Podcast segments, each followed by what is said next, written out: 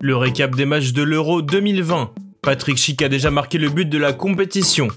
Les avant-matchs de Hongrie, Portugal et de France-Allemagne. Le PSG bloque Neymar et Marquinhos pour les JO 2020. La déclaration de Ronaldo sur son avenir ou enfin Christian Eriksen qui donne des bonnes nouvelles. On parle de tout ça dans le journal Made in Foot du jour.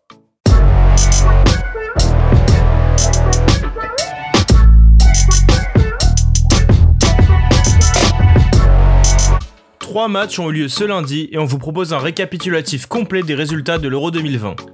À 15h, la République tchèque s'est imposée 2 buts à 0 face à l'Écosse grâce à un doublé de Patrick Schick. Les Tchèques n'ont pas tremblé et prennent la tête du groupe D devant l'Angleterre à la différence de but. À 18h, la Slovaquie a réalisé l'exploit de battre la Pologne de Robert Lewandowski. L'attaquant du Bayern Munich a une fois de plus été muet dans un match important de l'équipe nationale, mais toute l'équipe polonaise n'a pas forcément été au niveau. À l'image de Chechny qui, sur une frappe de Mac, a mis un but contre son camp malgré lui à la 18e minute. En deuxième mi-temps, les Polonais sont revenus au score sur une belle action collective conclue par Linetti dès la 46e. Toutefois, les Slovaques ont marqué le but de la victoire à l'aube des 20 dernières minutes grâce à Milan Skriniar. Une défaite d'entrée pour la Pologne qui va devoir réaliser des exploits face à la Suède et l'Espagne pour se qualifier.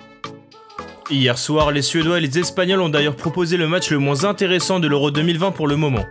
La Suède s'est déplacée à Séville pour jouer le nul et a réussi son coup malgré moins de 20% de possession sur la rencontre. On va s'en souvenir durant de longues années. 16h09 hier, le lundi 14 juin 2021, à la 52e minute du match entre l'Écosse et la République tchèque, tout s'est arrêté. Sur une frappe des Écossais contrée par la défense tchèque, Patrick Schick récupère le ballon à la ligne médiane, excentré côté gauche, et tente un geste tout simplement incroyable et inexplicable. Alors que l'attaquant du Bayer Leverkusen a un 2 contre 2 à jouer sur 50 mètres, ce dernier est touché par le génie et arme un lob incroyable et imprévisible pour s'offrir un doublé. En face, Marshall, le portier adverse, est très mal placé et surtout loin de ses cages et ne peut que contempler les dégâts. Patrick Schick vient tout simplement de marquer le but de l'Euro 2020 alors que l'on dispute simplement la première journée du groupe D. Dans les chiffres, le but de l'ancien de la Sampdoria de Gênes bat tous les records. En effet, selon Opta, avec une frappe de 45,5 mètres, Chic a tout simplement marqué le but le plus lointain jamais inscrit lors d'un match de l'Euro, depuis que l'usina statistique du foot analyse cette donnée, soit en 1980. Ce mardi, le champion d'Europe en titre fait ses débuts dans l'Euro 2020. En effet, le Portugal, qui est dans le groupe de la France, affronte la Hongrie ce mardi à 18h. Évidemment, les Portugais ont de grandes ambitions dans cette compétition et rêvent de réaliser le doublé 2016-2021. Cristiano Ronaldo sera évidemment titulaire et capitaine de son équipe et sera associé à Jota et Bernardo Silva en attaque. A noter que la Seleção doit désormais composer avec l'absence de Joao Cancelo pour cause de Covid. Vous l'aurez compris, c'est le jour J. Ce soir, l'équipe de France entre dans la compétition face à l'Allemagne dans le cadre de la phase de poule de l'Euro 2020. Un gros défi pour commencer le groupe de la mort pour les Bleus. Vainqueurs de leurs deux matchs de préparation, les hommes de Didier Deschamps arrivent également avec le plein de confiance. Solide défensivement avec aucun but encaissé lors des deux matchs, efficace offensivement avec 6 buts marqués, le tout alimenté par un collectif bien huilé, la France est en forme. Mais la Mannschaft s'est aussi bien préparée, avec notamment sa victoire écrasante contre la Lettonie 7-0. Le coup d'envoi de ce choc sera donné à l'Alliance Arena de Munich à 21h. Au niveau des compos probables, pas de surprise pour l'équipe de France. Didier Deschamps devrait faire confiance à son 11 type avec Hugo Lloris dans les cages et une défense à 4 Pavard, Varane, Kimpembe et Lucas Hernandez. Au milieu de terrain, N'Golo Kanté sera l'aspirateur à ballon, aux côtés de Paul Pogba et Adrien Rabiot. Enfin en attaque, Antoine Griezmann, Karim Benzema et Kylian Mbappé, en pleine polémique avec Olivier Giroud, se chargeront de marquer les buts français. Côté allemand, on peut s'attendre à un 3-5-2. Manuel Neuer sera dans les cages derrière un trio Hummels, Rudiger et Ginter. Au milieu de terrain, Kimmich, Kroos, Gundogan et Gozens se chargeront de faire le lien entre la défense et l'attaque.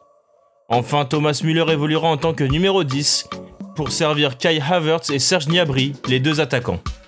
Après 5 ans d'attente, les Jeux Olympiques vont faire leur retour cet été au Japon. À un mois du début de la compétition, le jeudi 22 juillet prochain, les sélections bataillent encore pour que les clubs libèrent plusieurs joueurs cadres, à l'image du Brésil qui aimerait voir Neymar et Marquinhos dans la sélection. Malheureusement pour la Seleção, ESPN Brésil révèle que le PSG a refusé de libérer ses deux internationaux pour la compétition.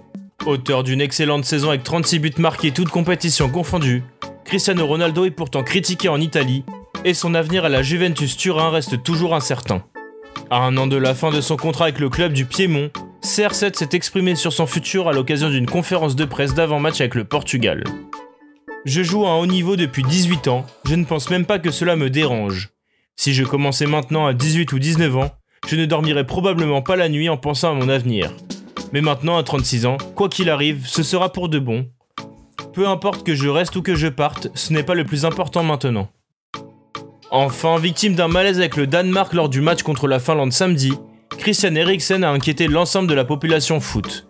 Mais aujourd'hui, les nouvelles sont rassurantes pour le joueur de l'Inter Milan, puisque ce dernier a adressé un message à l'ensemble de ses fans. Un grand merci pour vos salutations douces et incroyables et vos messages du monde entier.